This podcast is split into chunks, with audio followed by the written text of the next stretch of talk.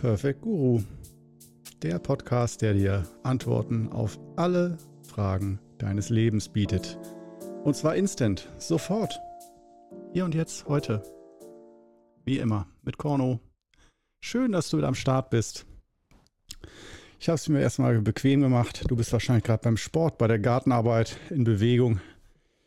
Oh, nee, habe ich heute schon genug gemacht. Heute ist, äh, habe ich praktisch, das ist jetzt Plan B hier. Normal hätte ich den erst morgen aufgenommen, den Podcast, aber nee, heute ist ein Tag, wo ich denke, jetzt schön hier aufs Sofa Podcast machen. Fertig. Auch Arbeit. So, heute haben wir ein schönes Thema, Vorbild. Und zwar, äh, ich glaube, da kann man auch lange drüber sprechen, aber sonst fällt mir auch noch, fallen mir noch genug andere Themen ein. Ähm, und zwar, inwiefern sollte oder muss ein Qigong-Lehrer, ein Guru, Vorbildfunktion einnehmen für seine Schüler. Ist das überhaupt nötig? Ist, was gibt es da für verschiedene Modelle? Was hast du jetzt als Hörerin, Hörer für einen Anspruch, wenn du so einen Guru hast, so einen Lehrer oder einen Meister? Äh, was willst du von dem? Sagst du so ganz liberal, ach, ist mir doch völlig egal, was der so macht? Hauptsache, er unterrichtet mich irgendeine Methode, also einfach nur so eine ganz stumpfe Lehrer-Vermittler-Funktion.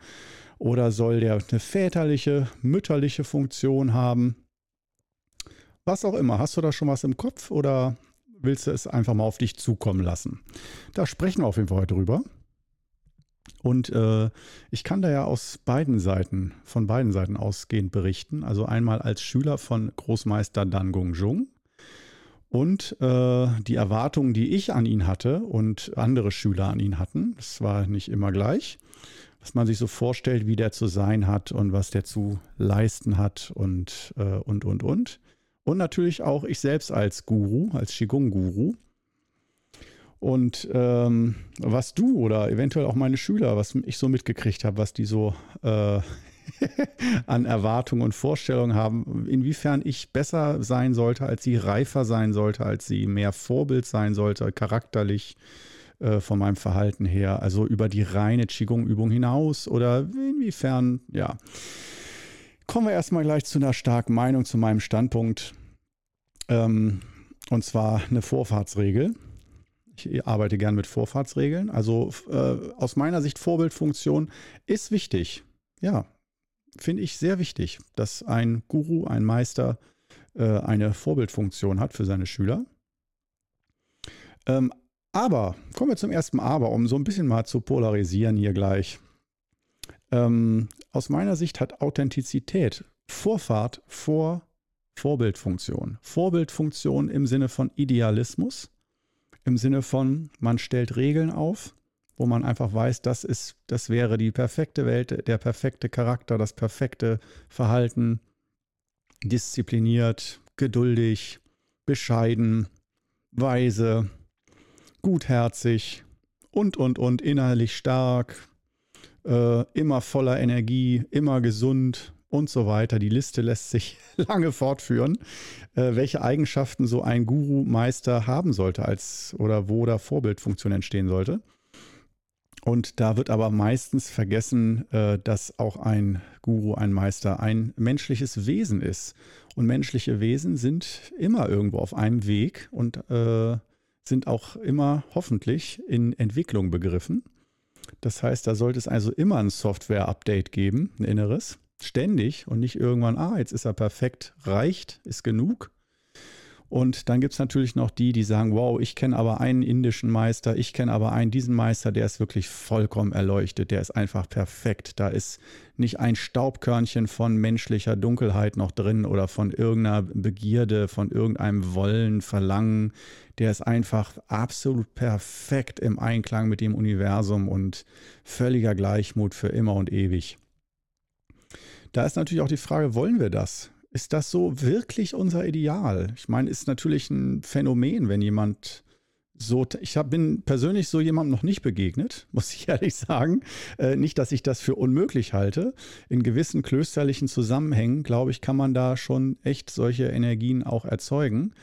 Andererseits, äh, ich bin, ich kann es mir schwer vorstellen, dass so ein Meister, also ein perfekt vollkommen erleuchteter Meister, dass du den ohne sein Stab, ohne seine äh, Mannschaft, seine Assistenten, Aufwärm, Aufwärter, Diener und äh, Schüler, die sich den ganzen Tag um ihn kümmern und alles für ihn regeln und machen, wenn du so einen vollkommen erleuchteten, absolut perfekten Menschen, so wie du ihn dir absolut nur in, in Büchern und Filmen vorstellen kannst, ähm, wenn man den einfach äh, dazu zwingt, einen ganz normalen Alltag in der Stadt zu leben, mit allem drum und dran. Der muss Steuern zahlen, der muss gucken, wie er Geld verdient, der muss alles selber machen, vielleicht auch noch Kinder erziehen und so weiter. Dann will ich mal sehen, wie sich so sein Verhalten, seine innere Haltung, sein Gesicht und alles ändert. Ohne Hilfe, ohne vor allen Dingen ohne Assistenten, die alles für ihn regeln, die den ganzen Alltag ihm abnehmen. Das heißt, er muss selber putzen, selber seine Wäsche waschen, selber kochen, selber einkaufen, alles selber machen und dann noch alle bürokratischen und verwaltungsbehördlichen Dinge, alles komplett selber regeln, auf dem Schirm Mülltonnen raustragen und dann noch arbeiten und dann noch sich um die Gesundheit kümmern und eventuell dann auch noch ein Sozialleben führen. Also diese ganzen Ansprüche, äh, zeig mir bitte den Meister, der das alles kann und der nicht nur dann mal vor der Kamera lächelt, das kann auch jeder, das, ist, das nennt man Schauspieler, sondern der wirklich, wenn man mit dem zwei Wochen, sag ich sag mal, zwei Wochen ist ein guter Zeitraum, wenn man, wenn du jemanden kennst, mit dem du zwei Wochen lang pausenlos Tag und Nacht unterwegs warst und dem du nicht den Arsch hinterhergetragen hast als Schüler, sondern gleichwertig. Der hat auch für dich gearbeitet, sauber gemacht, sonst was. Und da ist jemand, der wirklich absolut immer perfekt erleuchtet war. Den Menschen möchte ich kennenlernen. Wäre ich auch bereit, sehr weit zu reisen. Denn ähm, das wollen wir gleich mal so sagen. Diese ganz, ganz perfekten Oshos und äh, Mahatyanas und sowas. Äh, die, Entschuldigung, das habe ich jetzt, das war jetzt ein bisschen böse ausgedrückt. Das sind durchaus alles ganz aus meiner Sicht ganz kostbare Kulturen. Ich will mich hier nicht drüber lustig machen, über Gurus und sowas. Überhaupt nicht.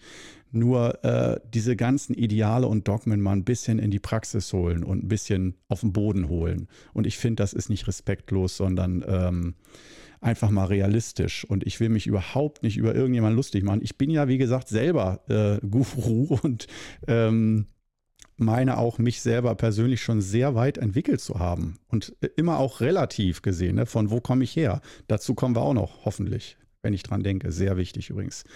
Aber äh, fangen wir einfach erstmal an, so, dass, was ich beobachtet habe bei diesen ganzen super perfekten Heiligen, ich nenne sie mal lebendige Heilige, du weißt bestimmt, was ich meine, wo viele zu bestimmt Osho zählen oder den Dalai Lama oder you name it. Ja, also die, den perfektesten Guru oder Mönch oder so, den du je im Fernsehen oder in echt gesehen hast und wo du echt denkst, wow, super Ausstrahlung, spricht ruhig, hat so eine Aura des Lichts um sich rum oder der totalen Stille und Meditation, so dauermeditativer Zustand und sowas und voller Licht und Güte und die Augen unergründlich und klar und strahlend und so. Und wenn du mit dem in einem Raum bist, ist die Atmosphäre ganz besonders. Das habe ich auch alles schon erlebt in zigfacher Form. Und auch mein Meister, der kann das auch. Der kann auch einen Raum so öffnen, dass wenn der in den Saal kommt mit ein paar hundert Zuschauern, dann, äh, wenn der möchte, dann kann er da auch eine heilige Atmosphäre aufbauen in dem Raum, dass man denkt, wow, das ist hier was ganz, ganz Besonderes. Inwiefern ich das kann, kann ich nicht beurteilen. Das müssen andere sagen. Aber ähm, ähm, genau, zum ersten wichtigen Punkt ist, was ich beobachtet habe, was kaum so Leute einbeziehen, die dann auch so aufschauen zu solchen Leuten. Stell dir mal vor, natürlich, du übst Meditation und so weiter, alles klar. Du übst Qigong, Yoga, Pilates, Meditation, Zen, was auch immer. Aber stell dir mal vor, du hast eine Mannschaft von Schülern und darunter noch mindestens ein, zwei persönliche Diener und Aufwärter, die alles für dich regeln. Alles komplett. Die fragen dich höchstens, die sagen so, hey, ich habe hier Stromanbieter für Sie. Äh, ich habe da mal die drei günstigsten rausgesucht. Der eine hat den Vorteil, den und den. Das ist dann die Besprechung und du sagst, ah, den das fühlt sich am besten an. Und dann regelt der Schüler alles mit Unterschriften, stundenlang in Behörden warten, Nummern ziehen und so. Das, äh, es gibt selten Meister, die das alle, die, also sage ich jetzt einfach mal so, widersprich mir gerne. Ähm, aber das ist so meine Wahrnehmung, dass ich denke, okay, wenn ich so viele Diener und Aufwärter hätte und Schüler, die sich den ganzen Tag vor mir niederwerfen, wäre es echt einfacher, eine heilige Ausstrahlung zu haben, voller Ruhe und Gleichmut, weil alles, was irgendwie problematisch ist, so an Alltags, an echten Alltagsproblemen, wird denen ja abgenommen. Also zeig mir den erleuchteten Meister, der äh, vier Kinder, vier kleine Kinder gleichzeitig erzieht und nachts immer aufsteht, um denen die Flasche zu geben und die zu stillen und dann keinen richtigen Nachtschlaf bekommt und so. Zeig mir den. Und der dann nach zwei Monaten noch topfit im Gesicht ist und immer am Lachen und immer gut drauf, immer gut gelaunt und so weiter. Du verstehst, was ich meine. Ne? Damit fangen wir einfach mal an. So, und das heißt auch nicht, dass ich äh, so sage, wow, die Meister, das ist alles Bullshit, die können ja in Wirklichkeit alle gar nichts, das ist ja alles gar nichts wert. Dann würde ich ja selber sagen, dass die ganzen kostbaren Meditationstechniken und Stile alle wertlos wären, wenn, die, wenn man damit im Alltag gar nichts machen könnte.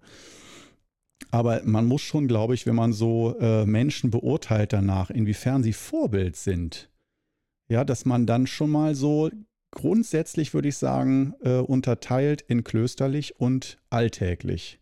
Klar, im Kloster gibt es auch einen Alltag, aber ähm, ich sag's mal, damit wir jetzt mal so diese Yin-Yang-Gegensätze haben. Klosteralltag und Alltag-Alltag. Also ganz normales Leben, ganz normal in die Gesellschaft, in ein Stadtleben oder Dorfleben integriert. Und nicht hinter Klostermauern, nicht in einem Ashram.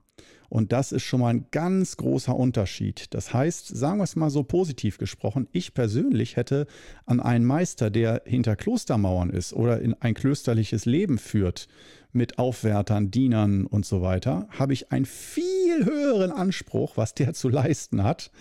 Äh, der muss wirklich, wenn ich nur in den Raum gehe, muss der mich schon heilen durch seine pure Anwesenheit auf einer ganz tiefen Ebene.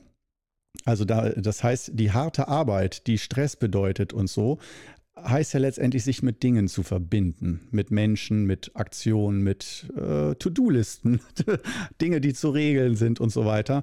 Und je mehr du im Außen bist, wenn du dich also für normalen Aus Alltag äh, bis hin zu Familie gründen und so äh, entscheidest, dann würde ich persönlich, wenn ich dich beurteile als Meisterin, Meister, Lehrer, Guru, Guruini, ähm, würde ich die Latte viel niedriger hängen. Du dürftest oft scheiße drauf sein, schlechte Laune haben, auch mal aggressiv mich anfahren und trotzdem könnte ich dich zutiefst respektieren und das Gefühl haben, wow, wie du das alles geregelt kriegst. Alter, das ist meisterhaft. Und darum geht es, glaube ich, dass Schüler letztendlich das Gefühl haben, an möglichst vielen Stellen dass jemand besonders geschickt mit Situationen umgeht. Und zwar, und deswegen finde ich das häufig so schwer zu beurteilen, wenn alles Problematische von Schülern abgenommen wird, wie willst du dann einen Meister beurteilen, ob der mit schwierigen Situationen gut umgehen kann? Und natürlich kann man sagen, ja, der musste das früher als Schüler auch machen. Ne? Als er Schüler war, da hatte er auch einen Meister und da war er so, Lehrjahre sind keine Herrenjahre, aber irgendwann hat man sich so hochgearbeitet, hochmeditiert und im, im Kloster und äh, wenn man Glück hat, dann in der Hierarchie die Leiter, ist man dann nach oben geklettert und dann hat man es auch einfacher und das ist auch gut so. Das also auch Respekt vorm Alter, vor Lebenserfahrung. Das finde ich auch richtig genial. Nur halt jemanden anzuhimmeln, er sei etwas viel kostbareres oder sei ein reiferer Mensch als man selbst. Aber der hat gar nicht die gleichen äh, Problematiken zu bewältigen. Sa sagen wir es mal so auf gut Deutsch. Tausche mit mir für zwei Wochen und dann will ich sehen, wie du dich in meinem Leben schlägst, mit Alltag, mit allem drum und dran, dich um alle Details kümmern müssen. Ja, ist dann dein Boden auch immer blitzblank geputzt und alles perfekt? Ja, und dann pack noch das oberste Paket drauf, kleine Kinder, Babys und kleine Kinder oder pubertierende Jugendliche, das, wie die deine Kinder sind und mit, denen du emotional verbunden bist auf tiefster Ebene. und das alles in ein Top. Ja, da würde ich auch sagen, hm, das ist für mich somit, glaube ich, der, der wichtigste Punkt heute schon fast des Tages. Hm, dass ich glaube, wenn du auch Leute auf YouTube oder so beurteilst, strahlen die Ruhe aus, äh, strahlen die was Meisterhaftes aus und so weiter. Ähm, dass du Vertrauen hast, dass die wirklich wissen, wovon sie reden, dass sie einen tiefen Zugang zum Inneren haben, zum eigenen Inneren, dass sie wirklich äh, sehr licht im Inneren sind durch ihre Übung, dass sie nicht nur irgendwie Lebenserfahrung haben, sondern die sehr reflektiert ist, die Lebenserfahrung und sehr gereift. Denn Lebenserfahrung ist, wie wir wissen, nicht automatisch ein Reifeprozess. Denn es gibt sehr, sehr viele Menschen, ich würde sagen, der Großteil aller Menschen äh, altert ohne zu reifen. Ich sage es jetzt, es hört sich ganz schön herabwürdigend an, so meine ich es gar nicht, aber irgendwie doch. also, du weißt hoffentlich, was ich meine. Nur altern. Guck dir die älteren Menschen an, die über, sagen wir mal, über 60, über 70, über 80 sind. Es gibt sie, die mit den strahlenden Augen, wo du so echt denkst, wow, das sind Urgesteine, das, die haben was ganz Besonderes. Oder über 100-Jährige, die noch richtig fit sind und die aus den Augen leuchten. Das hat man ja auch schon mal gesehen, vielleicht. Äh, zum Beispiel auf YouTube gibt es da so Dokus und so. Und ähm, da denke ich mir auch so, wow, das, die müssen irgendwie einen Umgang mit dem Leben, irgendwie das, sich mit dem Leben angefreundet haben und auch mit dem Altern und mit Werden und Vergehen und mit dem natürlichen Prozess der Dinge oder auch dem Gottvertrauen entwickelt haben, ähm, dass die wirklich so am Strahlen sind, obwohl sie wissen, jeder Tag könnte der letzte sein und dass sie so im Frieden mit sich sind. Das finde ich immer sehr eindrucksvoll. Und ähm, wo ich so denke, wow, das, ist für mich auch so ein Vorbild. Die müssen jetzt nicht unbedingt spirituelle Meister sein, aber einfach sehr lange gelebt haben und dann noch einen guten Eindruck machen. Also im Sinne von Lebensfreude oder äh, irgendwie Vitalität. Und das heißt nicht, dass die sportlich noch topfit sind, aber dass da eine, eine Herzensvitalität da ist, eine, eine Lebensfreude da ist äh, und du weißt, die haben vielleicht Kriege durchlebt, die haben ihre Kinder verloren, die haben äh, mit die schlimmsten Dinge erlebt, die du dir vorstellen kannst. Äh, die meisten von denen. Manche haben, wie gesagt, echt zwei Kriege erlebt und nicht einen Krieg. Wir haben, also ich habe keinen erlebt zum Beispiel. Ähm, und erleben heißt ja auch nicht unbedingt äh, als Soldat, sondern vielleicht auch im eigenen Land Bombenangriffe oder so. Und Armut und Hunger und sowas alles. Ähm, das haben die meisten von uns, sage ich jetzt einfach mal, ja nicht mehr erlebt. Zumindest hier im deutschsprachigen Raum. Und da kann man dann ja auch sagen, wir sind alle absolut lächerlich, wir, ne, äh, sagen wir, möglichst still sein, die haben wirklich ein schweres Schicksal und konnten damit umgehen und haben das irgendwie verdaut. Und auch nicht alle haben es verdaut, aber es gibt welche, die dann wohl doch so resilient waren, dass die das psychisch irgendwie ja, verdaut haben. Auch bis hin zu, dass ihre eigenen Kinder vor ihnen gestorben sind. Mit 70, 75, 80 Jahren oder so, wenn die wirklich über 100 sind. Und ähm, dass sie dann immer noch so strahlen und nicht absolut verbittert, voller Trauer sind und voller einfach Negativität und äh, Lebensmüdigkeit, sondern so am Strahlen, das finde ich, äh, ist, wollte ich auch nochmal in diesem Zusammenhang mit, müssen Gurus Vorbilder sein und so, wenn du da einfach auch normale Menschen hast, die einen ganz normalen, häufig auch sehr arbeitsreiches Leben und Alltag äh, durchlebt haben, über Jahrzehnte hinweg und dann siehst du, wie sie damit umgehen. Wo ich aber auch denke, das ist für mich eindrucksvoll, aber auch nicht unbedingt ein Vorbild. Mein Meister, der sagte häufig immer, jeder ist irgendwo ein Meister oder kann ein meisterhaft sein. Und es ist eine Kunst für sich, dass du bei jedem Menschen entdeckst, worin er Meister ist und du von dem diese Eigenschaft lernst oder dir die anguckst und abguckst. Also Copy machst, sagt er immer, dieses Copy machen aber nicht, dass man einen ganzen Menschen komplett kopiert und sagt, du bist der perfekte Mensch, der perfekte Homo sapiens und ich will in jeglicher Beziehung exakt so sein wie du, sondern dass man auch von vornherein mit dem Anspruch daran geht, ah, vielleicht sind, es gibt Menschen, die sind vielleicht in vielen Bereichen sehr reif, aber es gibt in fast jedem Menschen auch Bereiche, die sind noch unreif oder wo andere reifer sind. Und wenn man Orientierungspunkte sucht, merke ich, gibt es schon auch viele, zumindest in der Zeit, in der ich jetzt lebe und in den letzten Jahrzehnten, wie ich das mitbekommen habe, die suchen nach einem einzigen Menschen, der das verkörpert. Und die wollen nicht äh, sie, sich zehn Menschen suchen, von, dem sie, äh, von denen sie die einzelnen Eigenschaften zusammen lernen, sondern ein Mensch, der ihnen eine Methode bietet, ein Glaubenssystem oder eine, ein Übungssystem, einen Weg, der ihnen einen Weg öffnet, mit Regeln, mit Übungen und allem drum und dran. Und wenn man den Weg geht, dann wird man zu diesem perfekten Menschen.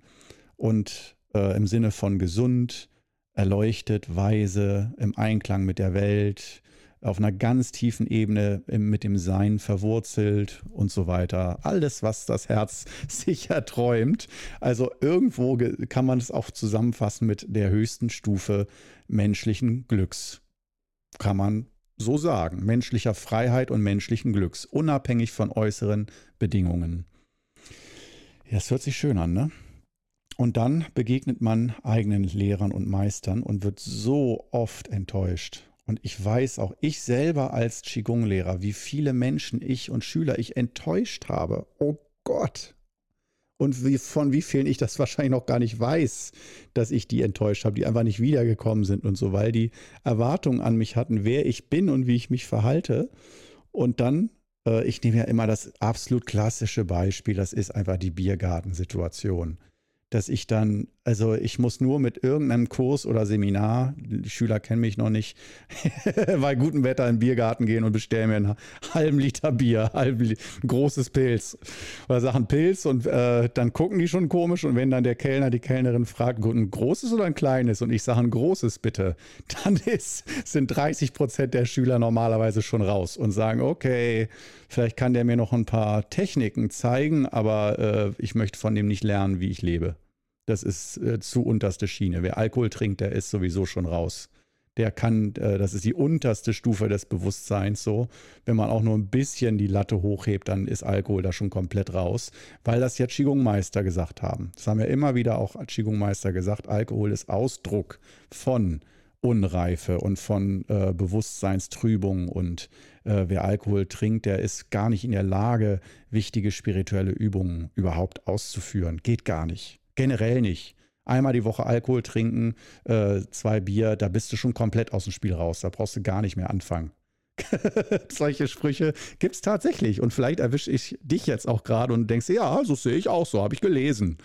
Ähm, und da äh, hängt nämlich auch die ganze Geschichte dran, dass die meisten Leute, die sowas sagen, Schüler oder welche, die es gern werden wollen, die Meister suchen und Lehrer suchen, dass die äh, das häufig gelesen haben in Büchern. Oder dass sie einmal irgendwo einen chinesischen Qigong-Meister auf dem Kongress, auf dem Seminar haben reden hören und da hat er dann darüber gesprochen, über sexuelle Enthaltsamkeit und Alkohol und äh, Berauschen, also Rauschmittel und sowas und dass das alles schlecht ist. Und jetzt kommen wir nicht zu dem, dass ich sage, oh, die sind alle blöd und in Wirklichkeit kannst du den ganzen Tag saufen und bist trotzdem erleuchtet und so Drunken Master und so. Ja, das ist wieder das andere Extrem. Da würde ich auch sagen, nee. M -m. Aber meiner Erfahrung nach ähm, ist es so, dass ja, für gewisse Übungen die du über einen längeren Zeitraum machst, gewisse Prozesse, innere Prozesse und innere Erfahrungswelten, wenn du dir die öffnest durch spezielle Übungen, dann finde ich es auch sehr sinnvoll, dass man eine gewisse Zeit lang auf gewisse Art abstinent ist. Das heißt mal für, das kann ein Monat sein, aber häufig so ein, so ein Ding zwischen drei und zwölf Monaten, dass man dann mal sagt, so für eine längere Zeit, um gewisse Prozesse im Innern zu erleben und zu erfahren und Erfahrungswerte zu sammeln. Ich sage das mal so wie Briefmarken ähm, oder wie ein Fundament, auf dem du aufbaust. Da finde ich es auch sehr sinnvoll, wenn man da mal sexuelle Enthaltsamkeit als sehr fortgeschrittener Schüler praktiziert, zeitweise, nicht für immer und ewig. Oder äh, wenn man ähm, auch äh, auf Alkohol komplett verzichtet und Rauschmittel jeglicher Art. Und das dazu gehören dann auch äh, theoretisch auch Kaffee und ähm, Zigaretten und alles, was irgendwie aufputscht. Und ganz streng genommen sogar Grüntee.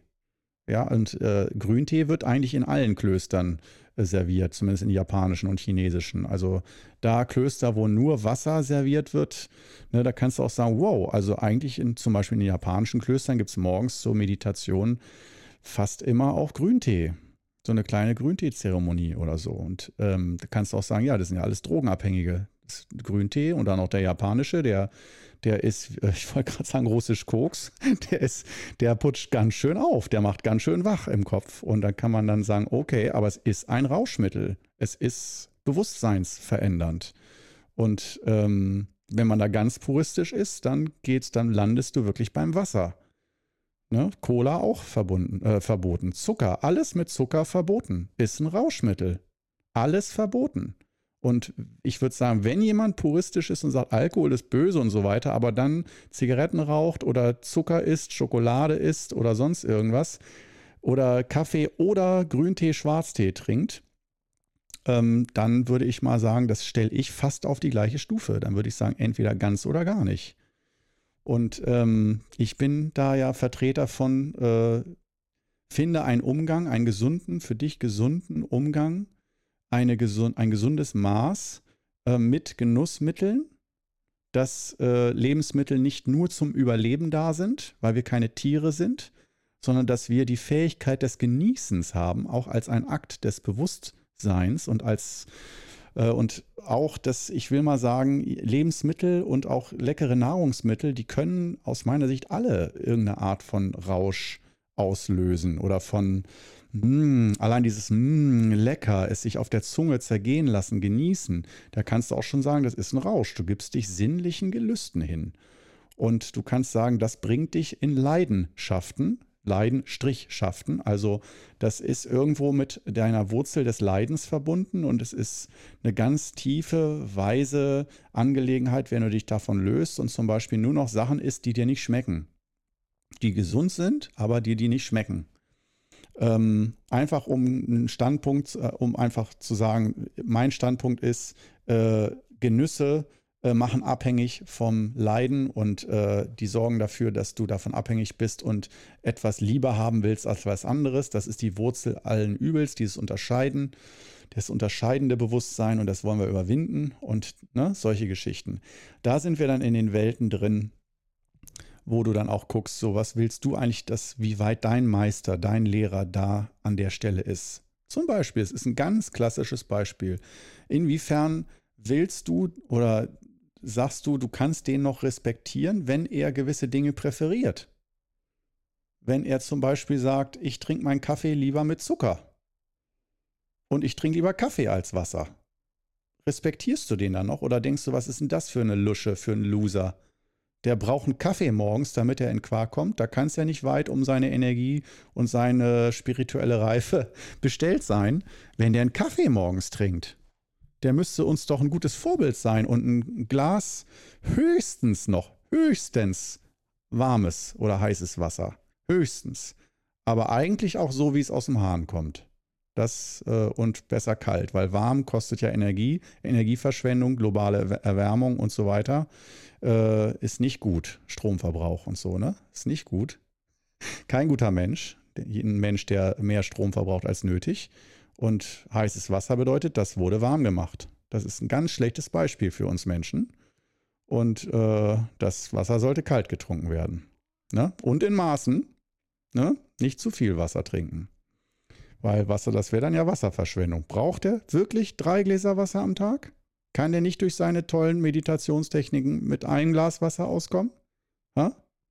Solch, so weit kann man gehen. Okay, aber damit schließen wir jetzt ab. Ich werde jetzt nicht noch mehr in die Details gehen, nur um mal das Feld abzustecken, wie hoch da Erwartungen an einen Meister sein können, wie perfekt der sein muss.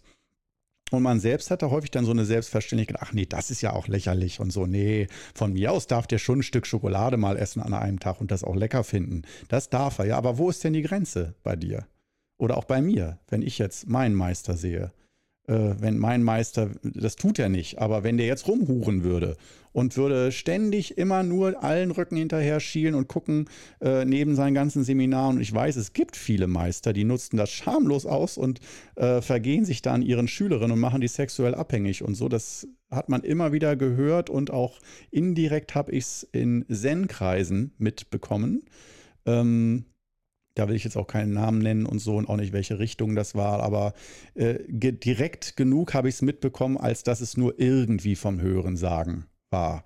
Und da dachte ich auch so, okay, das ist dann für mich auch die Grenze. Also so ein bisschen muss, sollte man sich doch auch zurückhalten können. So. Also nur nach Gier gehen und sexueller Gier und Verlangen, so puh, irgendwo ist doch die Meditation zumindest so, wenn sie, wenn ich das mache und praktiziere, wirkt es auf mich so, dass das mein Herz und mein, meine Begierden beruhigt.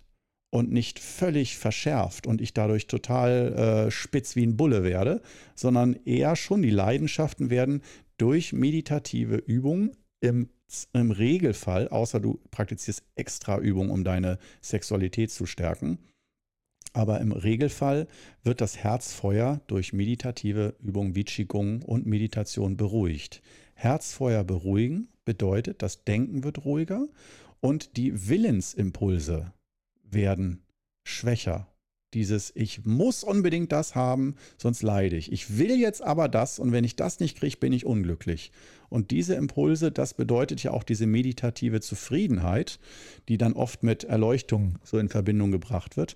Wenn jemand so wenig Willensimpulse hat, dass er schon die Klarheit hat, entscheiden zu können, nimmt er einen Orangensaft oder nimmt er einen Grapefruitsaft zu seinem Frühstück und er sagt nicht immer nur egal, egal, sondern wenn da die Kellnerin ist, sagt er nicht egal, sondern bringen Sie mir einen Grapefruitsaft. Und vielleicht am nächsten Tag sagt er Orangensaft. Und man merkt, irgendwie ist es dem nicht wichtig, aber er sagt was, damit der Betrieb weitergeht. So perfekt ausgewogen. Ähm, ja, das ist so die Geschichte, aber wo sind da die Grenzen? Gibt es da bei dir Grenzen? Und die meisten, zum Beispiel Süßigkeiten. Wir, wir, klappern mal ab und du kannst ja für dich selber mal so die Häkchen setzen, so die Checks. Soll er, äh, das darf er oder das dürfte er nicht? Süßigkeiten zum Beispiel. Und ähm, ich gehe jetzt mal davon aus, nicht, äh, äh, also in Maßen und nicht, dass der den ganzen Tag nur äh, fünf Tafeln Schokolade hintereinander frisst und dann auch ganz viele Krankheiten entwickelt, die zuckerbasiert sind, Fettleber und so weiter, sondern das schon so einigermaßen in Maßen, aber das schon klar ist, wow, wenn man dem eine Freude machen will, bringt man dem eine Schokolade mit oder eine Packung Kekse. Und die ist dann auch weg am nächsten Tag.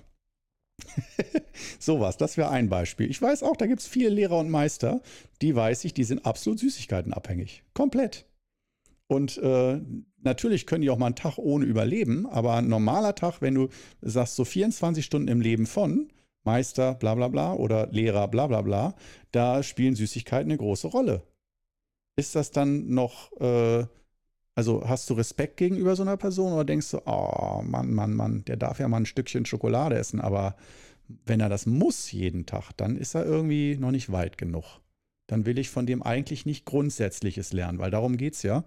Wenn du von jemandem wie zum Beispiel von mir die fünf Übungen lernen willst, aber du willst sozusagen auch nicht nur, ah, ich, ich werde dadurch ein bisschen gesünder oder ein bisschen ruhiger, sondern wenn ich das über 10, 20, 30 Jahre mache und nicht nur die fünf Übungen, sondern auch kennenlerne, was für eine Kultur steckt dahinter, was für eine Kultur der Weisheit und des inneren Gleichgewichts, äh, um, äh, also welche Weisheit zur Lebensführung, welche innere Haltung man überhaupt gegenüber dem Leben und dem Alltag einnimmt dann führt mich das ja wohin, wenn ich das praktiziere über zehn Jahre. Und ich fange vielleicht mit den fünf Übungen an, jeden Tag ein, zweimal Qigong üben für 20 Minuten, 30 Minuten oder so.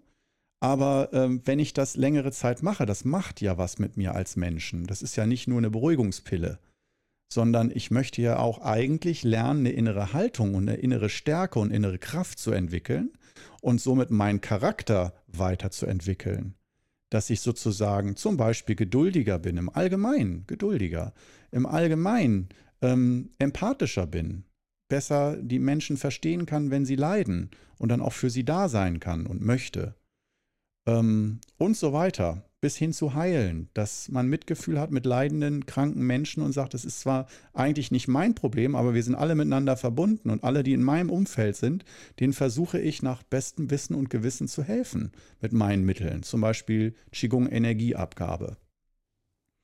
Und ähm, da merkt man, dass dann Meister und das finde ich auch wieder zu Recht, dass man, wenn man so sieht, wow, da ist ein Yoga-Guru oder ein Qigong-Guru, Qigong-Meister, Meisterin und so, äh, dass wenn die da 30 Jahre lang die Übung intensiv praktiziert haben, von der Pike auf, dass man merkt, die können nicht einfach nur die Übungen, Punkt, sondern auch als Menschen haben sie besondere Eigenschaften entwickelt und äh, eine besondere Reife dass du denkst, wow, das ist für mich echt ein, wie, ein, das, wie ein perfektes elterliches Vorbild.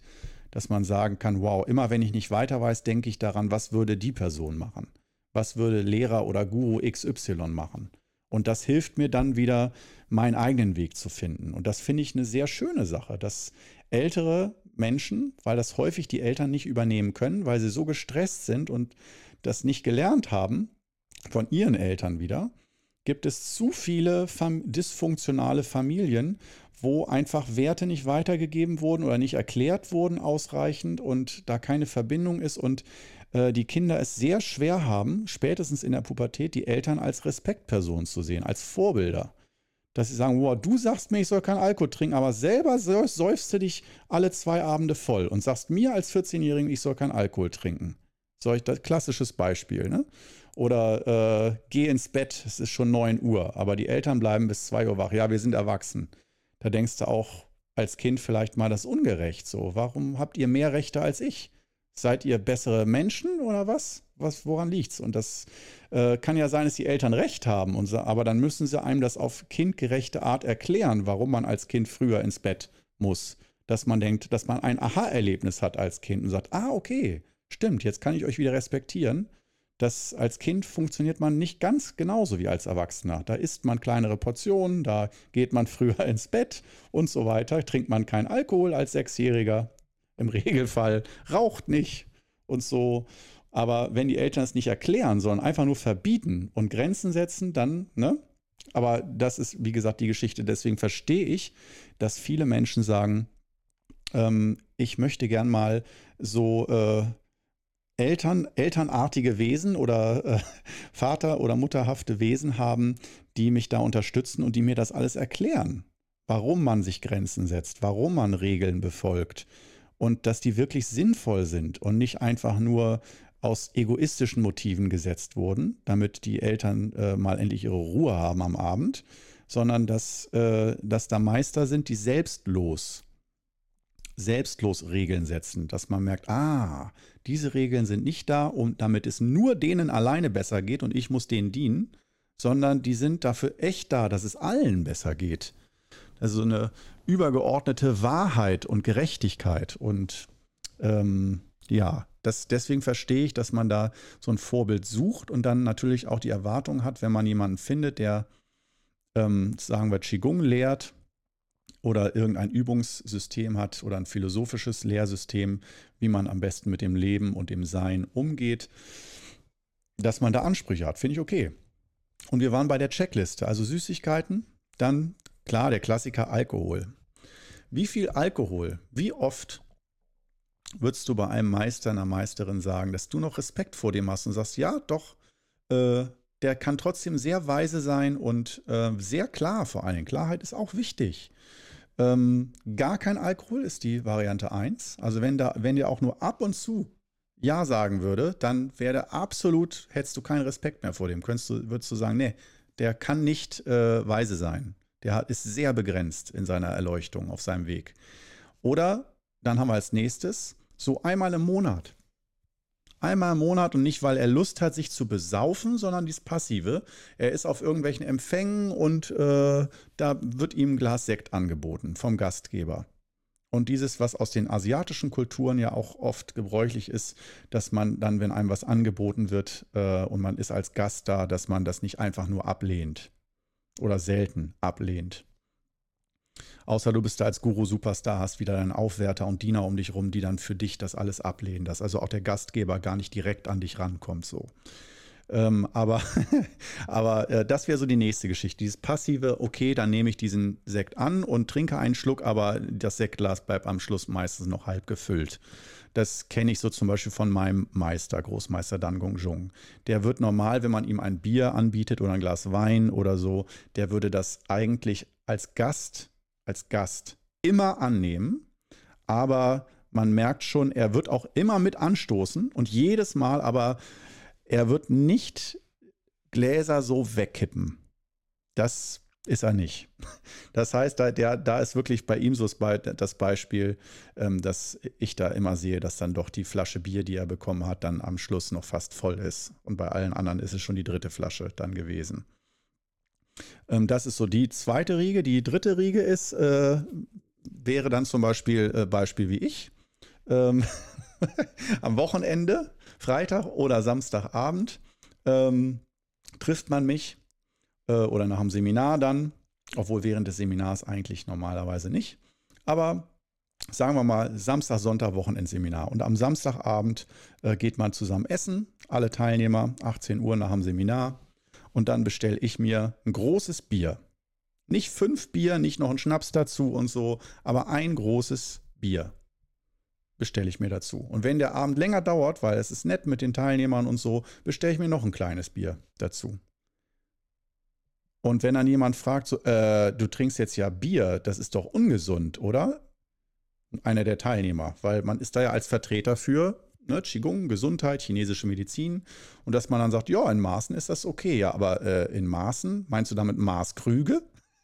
Oder meinst du damit, äh, was meinst du mit Maßen? Du hast jetzt hier zwei Bier getrunken. Das ist aus meiner Sicht, ich wäre sturzbetrunken an deiner Stelle. Und äh, das ist doch nicht gesund. Und die WHO sagt doch, Männer höchstens 0,5 Liter Bier am Tag. Und das ist bestimmt schon sehr hoch angesetzt, weil es gibt auch Studien, die sagen, jeder Schluck Alkohol ist schon schädigend für den Körper. Und das ist so nur wirklich kein gutes Beispiel.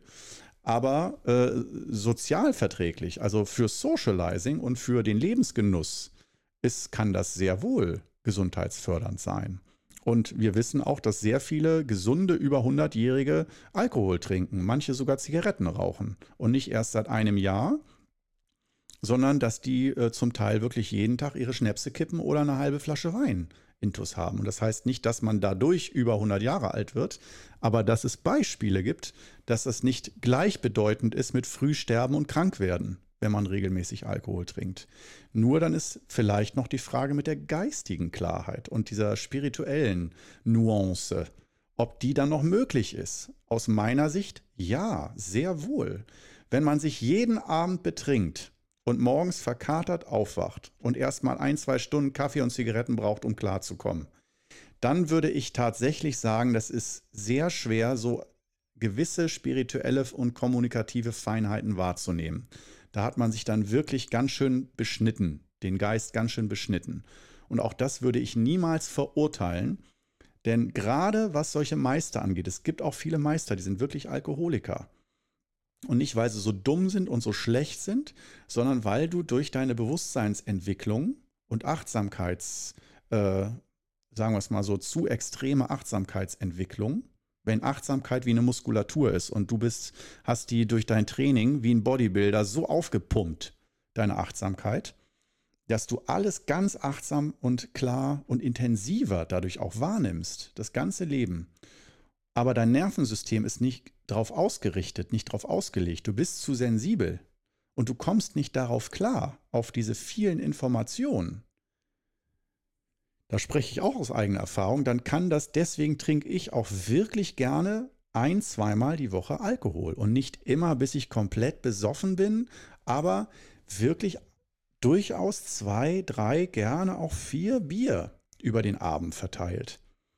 Weil ich da merke, natürlich spüre ich, es wird irgendwo stumpfer, die Wahrnehmung, aber auch im Vertrauen, die wird auch wieder klarer am nächsten Tag und ähm, oder sogar schon am Abend, wenn man durch die frische Luft spazieren geht und so. Aber es ist auch mal eine Art von Entspannung von und Gleichgewicht von dieser ständigen hohen Achtsamkeit. Und es gibt vielleicht Leute, die können das immer und ewig vertragen oder dass man dann sofort die Regel parat hat, ja, du Korno, du bist dann einfach noch nicht so, weißt du, die, man wird ja mal wiedergeboren, ne? Das gibt ja auch so diese dieses Glaubenssystem der Wiedergeburt und dass man von Wiedergeburt zu Wiedergeburt reift. Und dann kann man ja sagen, ja, du bist einfach noch nicht so weit. Du brauchst einfach noch äh, 500 Wiedergeburten oder 1000 Wiedergeburten, bis deine Seele reif genug ist, um ähm, dieses Licht ähm, überhaupt ertragen zu können, dieses, diese Erleuchtung, diese Achtsamkeit. Und jetzt bist du einfach noch nicht so weit, bist einfach so eine niedere Seinsstufe. Und du siehst schon, wie ich das in Kakao ziehe oder durch den Kakao ziehe, mag ich überhaupt nicht, so bewertet, etikettiert zu werden, als ob es so ein Kastensystem gibt von weiterentwickelten Menschen und Menschen, die Untermenschen sind. Klar kann man sagen, so Malle-Urlauber oder Fußballfans, ja klar, da wissen wir alle, die sind ja unterentwickelt. Aber ich meine jetzt mal normale Menschen. Okay, ich wollte jetzt einfach mal den Spaß machen. Nein, auch Malle-Menschen, auch Malle, Mallorca-Urlauber, Fußballfans und so weiter ähm, schau mich an während EM und WM. da bin ich, ich zum Fußballfan. Ja, von daher, ich habe mich über mich selbst lustig gemacht. Auf Mallorca war ich noch nicht. Ähm, aber es gibt ja mal die Mallorca-Urlauber, die sich so rechtfertigen. Da gibt es auch schöne Flecken. Das ist nicht nur Ballermann. Da gibt es auch schöne Natur und so. Ja, bin ich mir sicher, da gibt es auch schöne Natur. Aber da gibt es auch den Ballermann. Auch wenn die ja versuchen, das gerade ein bisschen zu strukturieren. Aber ähm, ich will auch nichts gegen Mallorca sagen. Ich war da noch nicht. Ich kann das erst und möchte das erst beurteilen, wenn ich da selber gewesen bin. Und nachher ist das wirklich nur ein Straßenzug, wo sie alle saufen und der Rest ist einfach eine bezaubernde, schöne Insel. Ähm, und die Medien pumpen halt den Ballermann hoch. Ja, das würde mich jetzt nicht wundern. Aber ähm, das, darum geht es jetzt nicht die ganze Zeit nur. Ähm, das wäre so die nächste Frage halt. Alkohol? Ne? Wie weit, wie äh, täglich Alkohol trinken? Einmal in der Woche, ist das noch okay für dich? Hast du dann Respekt vor dem Menschen? Oder würdest du dann sagen, ja, die Übung würde ich von dem ja noch lernen, die Übungsanleitung, aber nicht, wie man sein Leben lebt. Wenn der das einmal in der Woche braucht und ich sage dir, ich brauche es nicht zwingend, aber in meinem normalen Alltag freue ich mich schon am Ende der Woche, die voller Klarheit war, dass ich dann am Ende der Woche mir Bier gönne. Und zwar nicht nur, weil es so lecker schmeckt, sondern natürlich auch, weil der Bewusstseinszustand sich dann verändert. Da, weil dann ein leichter Rausch entsteht. Und äh, man kann da natürlich auch wieder ähm, der Anwalt des Teufels werden und sagen, wow, das Dionysische und auch das ist heilig und das Spirituelle und LSD nehmen und Kiffen und so weiter und das Bewusstsein dadurch erweitern, also auch als Schritt zur Erleuchtung Drogen nehmen und so. Daraus können wir auch mal äh, eine Episode machen. Hier auf Perfect Guru. Wann, wenn und wo, wenn nicht hier bei Perfect Guru. Also wir werden bewusstseinserweiternde Substanzen auch noch als Thema machen. Kann ich zwar nicht ganz viel zu sagen, aber ähm, können wir auch nochmal machen. Aber das wäre auch wieder so ein Thema. Ne? Da gibt es auch Gurus, die sagen, doch, das gehört durchaus dazu. Schamanen zum Beispiel, Schamanismus. Willst du allen Schamanen, äh, zum Beispiel aus Mexiko und so, die dann äh, mit psychoaktiven Substanzen den Weg gehen und äh, Verbindungen zum Göttlichen aufbauen, willst du allen sagen, dass das nur verpeilte Typen sind, die überhaupt gar keine Ahnung von Spiritualität haben und von Erleuchtung? Und die nehmen halt Mescalin und äh, diese, ich, ich, ich habe jetzt den Namen vergessen, was gerade so hip ist, diese eine Droge. Ach, jetzt bräuchte ich irgendeinen Co-Moderator, der das weiß oder eben mal googeln kann. Naja, du weißt vielleicht Ayahuasca oder so, oder heißt das so? Ich weiß es nicht. Irgendwie so. Äh, auf jeden Fall, da gibt es verschiedene psychoaktive Substanzen, die da regelmäßig bei schamanischen Ritualen genommen werden. Und zwar nicht einfach, um äh, zu grölen und, zu, und sich tot zu, äh, irgendwie das Bewusstsein abzutöten und zu dämpfen, sondern wirklich, um das Bewusstsein zu erweitern. Und dann kann man natürlich auch sagen, ah, es gibt zwei Wege. Einmal den Alkoholweg, dass du Alkohol nimmst oder Drogen nimmst, um dein Bewusstsein einfach nur zu dämpfen und zu beschneiden, äh, um einfach Glücks- und Dopamin freizusetzen. Das ist einfach so, oh geil, alles ist schön jetzt dir die Welt schön trinken, rosarote Brille Droge, oder die, die dein Bewusstsein erweitert, mehr so die psychoaktiven Geschichten, wie äh, zum Teil vielleicht noch Cannabis, aber eher so LSD, ähm, Mescalin und in diese Richtung, ähm, um dein Bewusstsein, wie gesagt, zu erhellen, um neue Wege zu gehen im Bewusstsein und dazu Pflanzensubstanzen zu nehmen. Spannend. Wie ist da deine Meinung? Dazu. Das wüsste ich nämlich auch ganz gern. Aber du kannst sie einfach erstmal haben und reflektieren. Äh, wenn Meister, wenn du erfährst, so dein Meister, der dir Yoga beibringt oder so, der nimmt solche Substanzen. Was würdest du davon halten? Würdest du dann den verdammen und sagen, nee, das ist ein Zeichen von Unreife, Un Unterentwickeltheit oder kommt ganz drauf an, wenn es mexikanische Kultur ist, Schamanismus, äh, so, dann ist das völlig okay. Wenn das jetzt ein indischer Guru machen würde, bei dem ich Yoga lerne, fände ich das unter aller Sau. Obwohl die beide genau das Gleiche machen. Ganz spannend, oder? Äh, und sei dir sicher, äh, wir haben jetzt ja hier auch noch zwölf Minuten. Wir haben heute auf keinen Fall von mir aus nicht eine komplette äh, kompletten Fahrplan, wo ich sage, so muss es sein, sondern da muss letztendlich jeder ein, ein eigenes Gefühl zu haben, so wo du deine Grenzen ziehst. Und ich denke, es ist auch wichtig, dass man da Grenzen zieht. Zum Beispiel mir persönlich, wenn ich wüsste, dass mein Qigong-Meister jeden Tag säuft, dann hätte ich Schwierigkeiten, dem zu vertrauen, dass er Menschen auf tiefster, feinster Ebene einschätzen, beurteilen und behandeln kann. So, also sozusagen in die reingucken kann, bis in die tiefsten Verästelungen. wenn der in seiner Freizeit am Wochenende Bier trinkt, zum Essen oder am Abend, hätte ich, weil ich das von mir kenne, überhaupt gar kein Problem damit. Da habe ich nicht das Gefühl, dass da irgendwas fehlt. Und wenn irgendein Qigong-Meister dann sagt, man darf nie Alkohol trinken, im Leben nicht, weil sonst ist der, die ganze spirituelle Zartheit komplett kaputt, selbst wenn man nur einmal im Monat ein Glas Wein trinkt oder einmal im Jahr nur ein Glas Wein trinkt, dann verrätst du schon den Weg auf so einer tiefen Ebene, dass du gar keinen Zugang mehr hast zu den höchsten Weinen und so. Gibt es. Das ist im Qigong häufig dass Qigong-Meister sowas von sich geben, wo ich, Entschuldigung, dass ich das sage, das ist halt dann meine Meinung, das sage ich jetzt dir, wo ich sage, das ist Quatsch aus meiner Sicht. Wo ich denke, es ist eine viel tiefere, tiefere Verbundenheit, wenn man Zusammenhänge erkennt, gesellschaftliche Zusammenhänge, auch Riten, ähm, von Zusammentreffen von Menschen und so weiter und dann erkennt, was jeweils in der Situation angemessen ist. Und das heißt nicht, dass man sich, wenn man Drogenabhängige trifft, mit denen zusammen Schuss setzen muss. Man darf da natürlich Grenzen ziehen, aber ähm, ja, das wäre zum Beispiel diese Geschichte. Und dann geht es weiter bis hin zum Essen. Wie viel darf so darf ein Qigong-Meister essen? Muss der immer ganz bewusst langsam drei Bissen äh, pro Essen jeweils 30 Mal kauen und dann satt sein und genug Energie haben? Oder darf der normale Portionen essen mit normalem Essen? Was zum Beispiel beim Essen? Hättest du da das Gefühl, der dürfte gewisse Dinge, Süßigkeiten hatten wir schon, sagen wir jetzt mal Fleisch, Klassiker, dürfte ein Qigong-Meister, Guru, ich zum Beispiel esse Fleisch. Ich bevorzuge wirklich ökologisches Fleisch, Biofleisch, Demeter am besten oder direkt vom saisonalen, regionalen Hof wo ich jetzt ja vor kurzem einen endlich entdeckt habe, der Rind hat, Weiderind. Ähm, aber da kann man auch sagen, nee, jemand, der Fleisch isst, das ist für mich Grenze. Da, von dem möchte ich nicht lernen, wie man lebt, weil der einfach nicht versteht äh, das Leiden von Wesen und so.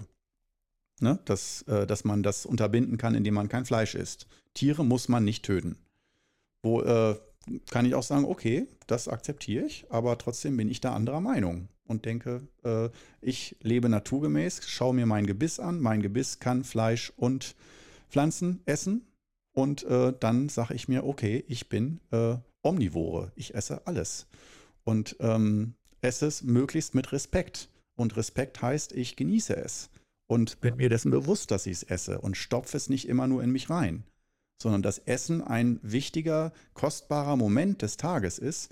Und was ich esse, ob dann Fleisch oder Gemüse oder Milchprodukte oder was auch immer, äh, das ist meine Regel, dass ich es möglichst mit Respekt esse und möglichst mir bewusst bin, dass das ein Schatz ist, dass ich das Essen habe und dass ich es essen darf und dass das viel Energie, ob Pflanzen in der Natur gewachsen sind oder Tiere auf der Weide, dass es immer viel Energie gekostet hat. Und auch wenn mir jemand sagt, ja, aber Tiere verbrauchen 15 oder 100 mal so viel Energie wie Pflanzen und so, um die groß zu ziehen, die Nahrungsmengen, da kann ich dann aber auch sagen, ja, vielleicht brauchen auch nicht alle Menschen gleich viel Fleisch, aber ich merke, ich habe das getestet, den Unterschied ohne Fleisch und mit Fleisch und mit wenig Fleisch. Und ich habe für mich echt ein ziemlich intuitives Gefühl, wie viel Fleisch ich brauche für eine gewisse Fitness und äh, innere Stärke und innere Kraft. Und ich brauche Fleisch. Das habe ich für mich persönlich in jahrelanger Reise rausgefunden. Aber da weiß ich, da sind einige jetzt an der Stelle, wenn ich das hier im Podcast sage, sind die raus für immer und sagen, von dem höre ich mir auch keine Podcast-Episode mehr an. Weil ich weiß, gerade Ernährung und gerade Veganismus ist für viele mehr als nur Fleisch oder nicht Fleisch essen, sondern dass da werden Menschen komplett etikettiert. Das komplette Wesen wird etikettiert als schlecht oder gut. Wer vegan ist, ist gut. Wer Fleisch isst oder ähm, tierische Produkte benutzt, ist ein schlechter Mensch, dessen Bewusstsein unterentwickelt ist. Und ich weiß, dass viele da ganz fest dran glauben und das muss ich akzeptieren. Mache ich auch. Äh, von daher, das ist, ist dieser Podcast auch ein Filter für Leute, die dann sagen, nee, das, was Korno jetzt hier so sagt, das ist so dumm und so unterentwickelt, da will ich, habe ich wirklich andere Ansprüche an einen Guru. Der muss anders sein, der muss mehr drauf haben. Der muss mehr auf, äh, der muss schlauer, weiser sein, erleuchteter sein und gewisse Zusammenhänge, die du vielleicht erkannt hast oder für dich erkannt hast, die ich aber nicht lebe, dass das dann nicht zusammenpasst. Und finde ich auch völlig in Ordnung. Aber äh, da, wie der Anfang, jetzt schließt sich der Kreis schon langsam, wie ich am Anfang gesagt habe, aus meiner Sicht geht Authentizität vor den Idealismus. Denn ich könnte ja auch, um möglichst erfolgreich zu sein, und ich weiß auch, dass das unheimlich viele Meister, ein großer Prozentsatz der Meister bis zu einem gewissen Grad macht, hinter verschlossenen Türen in ihren privaten Gemächern verhalten sie sich sehr oft anders als in der Öffentlichkeit vor ihren Schülern oder wenn sie reden, schwingen. Und da gibt es häufig sehr große Widersprüche. Und ähm, da bin ich halt ein Fan von, die so ein bisschen langsam aufzuweichen, diese Grenze von den Privatgemächern. Deswegen, das, darum geht es ja auch hier in dem Podcast, dass ich dich ein bisschen in meine Privatgemächer reinlasse. Und natürlich will ich auch noch ein, ein privates, intimes Sexualleben und äh, Alltagsprivatleben haben. Ich will nicht, dass alle immer alles über mich wissen. Ähm, aber äh, das ist, denke ich, auch ein natürliches Bedürfnis. Mal für sich sein, mal sich unbeobachtet fühlen und unbewertet fühlen von außen ähm, das un unetikettiert, das ist sehr entspannend. Aber trotzdem so langsam mal die Grenzen aufzuweichen und zu sagen, Mensch, auch die meisten Meister, auch wenn sie nach außen ein super Bild abgeben, nach innen sieht es doch auch meistens anders aus, dass sie ihre eigenen Regeln nicht zu 100 Prozent befolgen. Und die ganz alten Schüler, die lange mit ihnen zusammen sind, die respektieren das auch und sagen dann, ach komm, da rede ich auch nicht drüber oder mit dem Augenzwinkern. Ne? Da sieht man drüber hinweg, dass der Meister selber das nicht macht, was er propagiert. Finde ich aber nicht gut. Äh, du kannst es ja propagieren. Ich kann auch sagen, ich finde es besser, wenn ihr alle keinen Alkohol trinkt, aber ich selbst schaff's nicht. das finde ich völlig okay. Das Propagieren, aber selber sich in Beziehung dazu setzen und auch den eigenen Weg und dann aber so zu tun und das Gefühl zu geben, dass es ein, für einen selbstverständlich ist, dass man perfekt lebt und es nur euch unteren Schülern schwerfällt, aber in Wirklichkeit lebt man das selber nicht. Ah, das finde ich, das ist echt ein Knackpunkt. Und ähm, da versuche ich wirklich so oft wie möglich, mich selber zu prüfen, dass wenn ich äh, gewisse Dinge mache, wo ich denke, die sind nicht gesund oder äh, da könnte ich das besser machen, dass ich dann auch denke, ah, ich bin in Entwicklung, ich muss das nicht alles immer sofort abschalten, alle negativen Verhaltensweisen. Aber ähm, dass ich schon versuche, und das ist jetzt nochmal so mein letztes Statement, wenn man jetzt sagt, sollte man denn einfach nur so leben, wie man lebt, oder sollte man sich auch als Meister, Guru, Guruini weiterentwickeln und sagen, ich versuche aber in Zukunft weniger Alkohol zu trinken oder so, wenn ich erkenne, dass das schlecht ist. Und wenn ich erkenne, einmal in der Woche oder zweimal in der Woche, aber zum Beispiel einmal in der Woche Alkohol zu trinken, ein paar Bier, wenn ich sage, nee, da, äh, das ist so ein hoher Genuss für mich und äh, ich spüre in keinster Weise, dass ich dadurch extrem getrübt werde, dauerhaft, ähm, dann behalte ich das bei und versuche nicht eine Kraftanstrengung zu unternehmen, zu verzichten. Denn jeder Verzicht ist eine Kraftanstrengung und eine Disziplin und kostet sehr viel Kraft, psychische Kraft. Und das sollte man sich zehnmal überlegen, auf was man da alles verzichtet auf Dauer. Und wenn ja, wie? Und darum geht es, denke ich, aus meiner Sicht, dass man erkennt, das Wichtige, das Wesentliche vom Unwesentlichen zu unterscheiden, wenn es um solche Dinge geht wie Verzicht und persönliches Verhalten und das Verhalten zu verändern. Also selber ein besseres Vorbild zu sein.